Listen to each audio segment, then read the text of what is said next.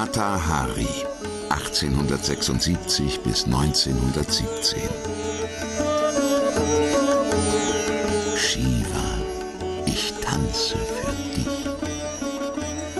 In einem atemberaubenden, fernöstlich anmutenden Kostüm, nur zarte Schleier verhüllen ihren fast entblößten Körper, bewegt sich die schöne Tänzerin zu exotischen Klängen.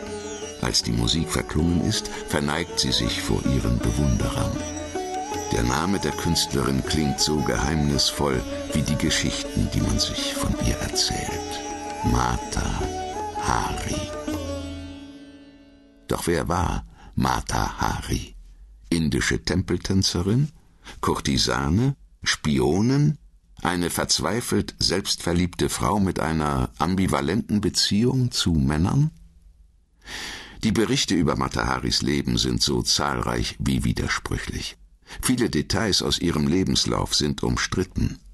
Ursächlich für die vielen Versionen ihrer Vita sind auch die zahlreichen Geschichten, die Matahari zeitlebens selbst erfand, um sich für ihr Publikum interessant zu machen.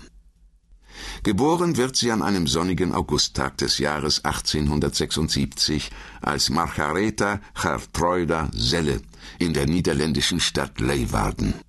Sie ist die einzige Tochter des erfolgreichen Hutmachers Adam Selle und seiner Frau Antje van der Meulen.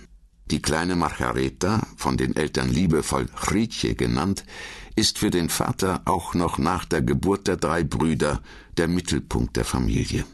Das Mädchen lernt schnell, sich vorteilhaft in Szene zu setzen. Sie genießt es, wenn sich alle Blicke auf sie richten.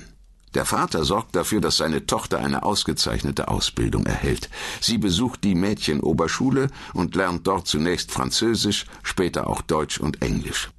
Ihre Sprachenkenntnisse sind für ihre spätere Entwicklung von großer Bedeutung. Denn auf Margareta wartet die internationale Bühne. Doch schon bald beginnt es in der Familie Selle zu kriseln. Die Geschäfte des Vaters gehen schlecht. 1889 muss er Konkurs anmelden.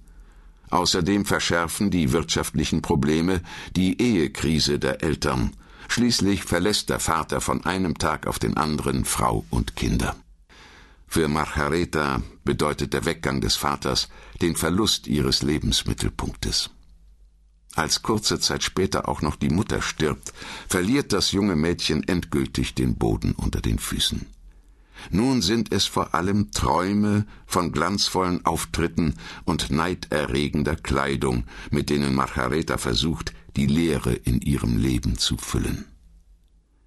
Ein Patenonkel wird schließlich als Vormund bestellt. Er schickt sie in ein Pensionat für Kindergärtnerinnen nach Leiden, für Margareta eine Katastrophe. Statt ihrer Ausbildung widmet sich die inzwischen 17-Jährige dort ganz anderen Dingen. Sie beeindruckt ihre Klassenkameradinnen mit gewagten Auftritten in aufreizenden, grellen Kleidern. Die schöne Schülerin mit den pechschwarzen Haaren und dem sinnlichen Mund imponiert aber auch der Schulleitung. Als die Affäre mit dem Leiter des Pensionates öffentlich wird, muss Margareta die Schule verlassen. Ihre Familie ist entsetzt. Doch sie hat Glück. Ein Onkel in Den Haag nimmt sie bei sich auf.